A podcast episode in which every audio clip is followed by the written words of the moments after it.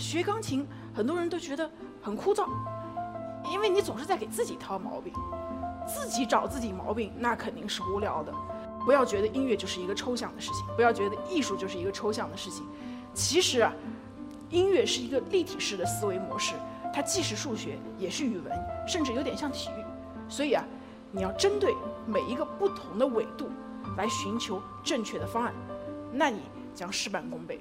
其实上台表演啊，是我们学习音乐过程当中的一个阶段性的总结，它是一个阶段性的激励，阶段性的回馈。音乐呢，是我们每一个人其中人生的某个起点。我很幸运，音乐在我的生命里面不仅仅是个起点，它是个支点。对我们来说，其实是跟这个世界对话的一个窗口。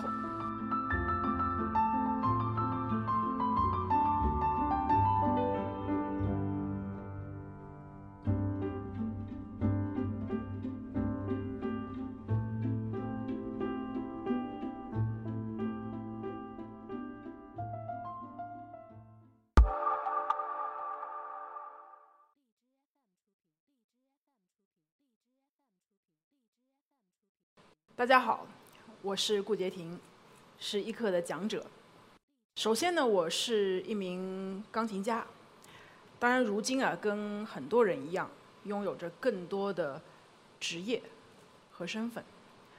我出生于一个传统的书香世家，祖辈都是知名的学者。小的时候呢，呃，因为我父亲的一个朋友有一日到家里来做访。说：“哎，女儿好像手很大，要不要试试看学钢琴？”就此呢，我就开始了我的音乐之路，也带着我打开了我人生的大门。听到以上描述啊，大家在脑海中会不会浮现这样一个形象：长发飘飘，穿着长裙上台，甚至有些安静的形象？出乎意料的是，今天走上台的居然是一个穿着西装的女钢琴家。其实出乎意料的不仅仅……是这一件事情。今天呢，我就想要与大家分享一下，学钢琴这么难吗？我相信啊，在座的各位啊，无论是自己还是自己的孩子，都有过一些学钢琴或者是学乐器的经历。我们首先啊，先来看一组数据，在全球范围内有多少人在学习乐器呢？英国五到十四岁的这个数字是百分之七十六，法国从四岁起每个人都要在公立学校接受音乐教育，德国每四个人当中就有一个学习演奏过一门乐器，而在中国，在我们的国家，也将近有三千万人在学习音乐、学习乐器。这么多人学习乐器，尤其更多的人都选择学习钢琴，我们不禁要问。为什么要学习钢琴呢？为此，我们也做了一个调查报告，很大数据都是在写培养兴趣爱好，或者是自己的孩子喜欢，希望从事相关职业。未来有一个让大家很不解，就是周围人都在学，你学，所以我学。那看来大家对钢琴还是有很多的迷思。今天呢，我们就来聊一下。八零一二年了，或者我们说今年二零一八年了，学钢琴还让你这么痛吗？为什么这么痛呢？我们找到了四个痛点。第一个是起步艰难，我学的是钢琴，可是我的老师却让我去握鸡蛋。握鸡蛋啊，真的是中国学琴之路上的一个传统。我小的时候啊，就听很多很多的小伙伴们说，钢琴老师让我握鸡蛋。我不知道你们有没有相似的经历哈，可是这个握鸡蛋跟弹钢琴有什么关系呢？我学会握鸡蛋就学会弹钢琴了吗？很多未解的答案，谁会告诉你？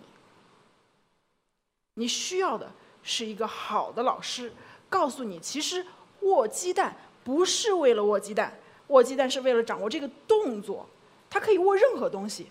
因为用到握这个姿势的时候，我们就可以看到，我们会充分利用我们的三关节、我们的掌关节，这是所有学习钢琴中伴随你一生最最重要的一个基点。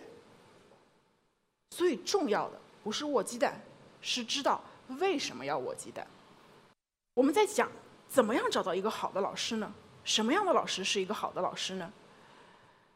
最糟糕的情况啊，就是你可能碰到一个音乐学院的大爷，他是一个看门的大爷，他跟你说我可以教你钢琴，我是音乐学院来的，但是他其实都不会弹钢琴。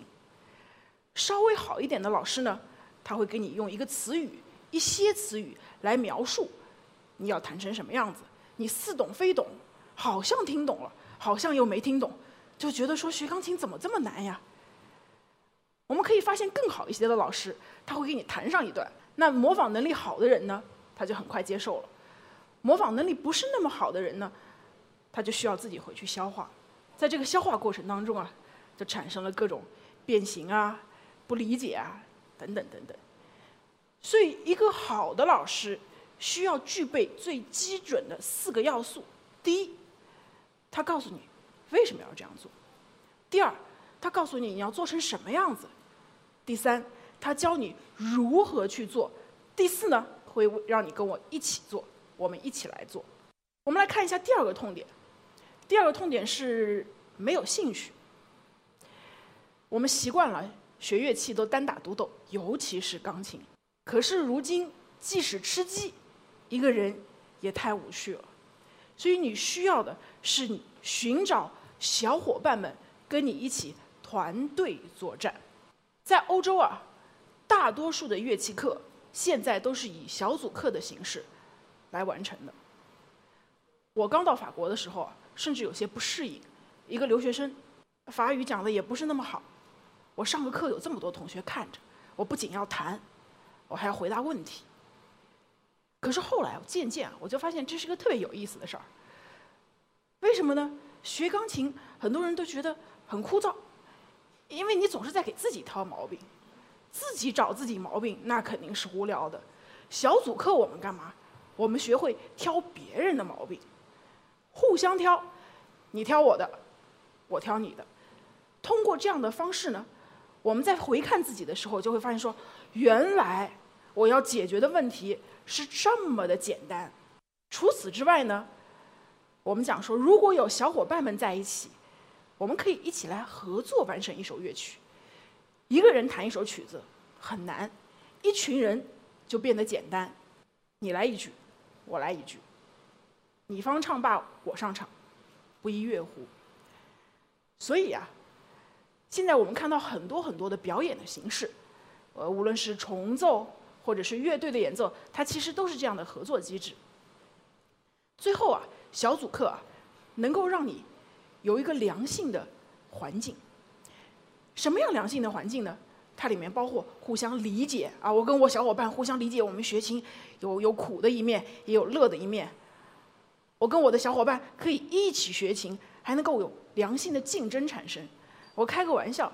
如果我跟我的小伙伴一起练琴啊，我的专注度可以高达百分之九十以上。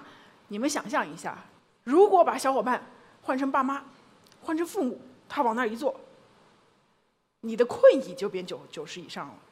所以啊，我们要和小伙伴一起来团队学习，团队合作。第三个，进步缓慢。学钢琴是个特别特别长久的事情。它需要你靠点点滴滴的积累，你才能够学会一个曲子，你才能够上台表演。进步缓慢，就会让你变得，好像这件事情变得还没有指望。我们可以看到，哎，隔壁家的孩子怎么练了一个小时，比我练了十个小时，都弹的还好呢？我们不是明明在一个一个基础线上吗？那真的是要被气死了，怎么回事呢？我小的时候啊，跟大家一样，也害怕练琴，因为练琴日复一日，年复一年。但是我不能偷懒啊，因为我有这么多的曲子要学习，我下个礼拜还要上台表演，怎么办呢？我就学会了不偷懒，偷时间。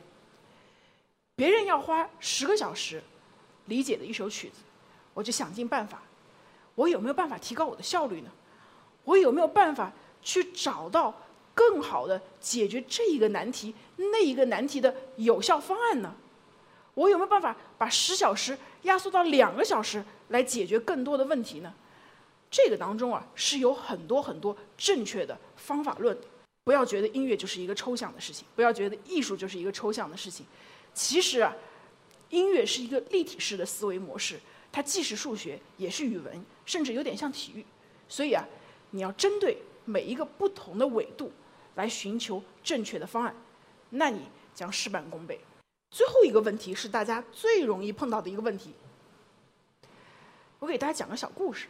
小明呢，学了一年钢琴，小红学了三年，小强呢学了七年，我就邀请他们，你们谁愿意上来弹一首啊？所有的人都摇头说我们不会。是真的不会吗？在家不是都会吗？怎么就不愿意上台来试一下呢？这是因为大多数人都缺乏足够多的表演机会。其实上台表演啊。是我们学习音乐过程当中的一个阶段性的总结，它是一个阶段性的激励、阶段性的回馈。你在表演的过程当中啊，会收获到观众一次又一次的掌声，这些掌声里面带着对你的鼓励，你就会找到属于你的自信心。我大概在四岁左右的时候呢，我的妈妈是一个舞蹈艺术家，她有一个舞蹈艺术团。有一天，临演出前，突然有一个小演员生病了。我妈看到我说：“你来，你到台上来，我教你几个动作，我教你几个走位，你就上去滥竽充数吧。”前面都跳得很好，大家跳什么我就跳什么。到结束的时候，所有人都回去了，下下去了，去侧台了。我一个人在台上啊，跳得忘乎所以，忘了进去。哇，我妈非常非常的着急，拼命跟我挥手：“快快下来，快下来，你结束了。”我一抬头一看，呀，我妈叫我呢，赶紧就往那个方向跑，扑通就摔地上。是不是丢丢脸啊？在台上摔了一跤，好丢人。可是这个时候，下面观众掌声雷动，他们以为这是这个节目故意安排的，我就开心了，我就乐呵呵的下去了。其实舞台没这么可怕，我们就是这样跌跌撞撞的成长起来的。最后呢，想要跟大家聊一下。到底这么多人的人学钢琴、学音乐，它有什么用呢？其实啊，音乐呢，是我们每一个人其中人生的某个起点。我很幸运，音乐在我的生命里面不仅仅是个起点，它是个支点。过去呢，我带着我们家传统的这种精神。去到了西方，探索西方的未知世界。现在呢，我又带着对东西方文化全新的解读，重回故里。未来，我们这一代人也必将拥有一个自己的时代。音乐对我们来说，其实是跟这个世界对话的一个窗口。音乐是一种最真挚的、最强烈的情感表达。音乐是世界上最美、最无国界的语言，所以我特别希望每一个有过学琴的经历，或者是正在从事这个行业的人，在未来老了的时候，回忆起当年我受过的这些苦，我遇到过的这些开心，都能够觉得这是我们人生当中。最最最最美好的一刻。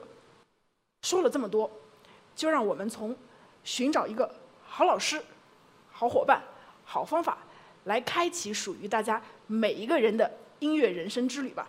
谢谢大家。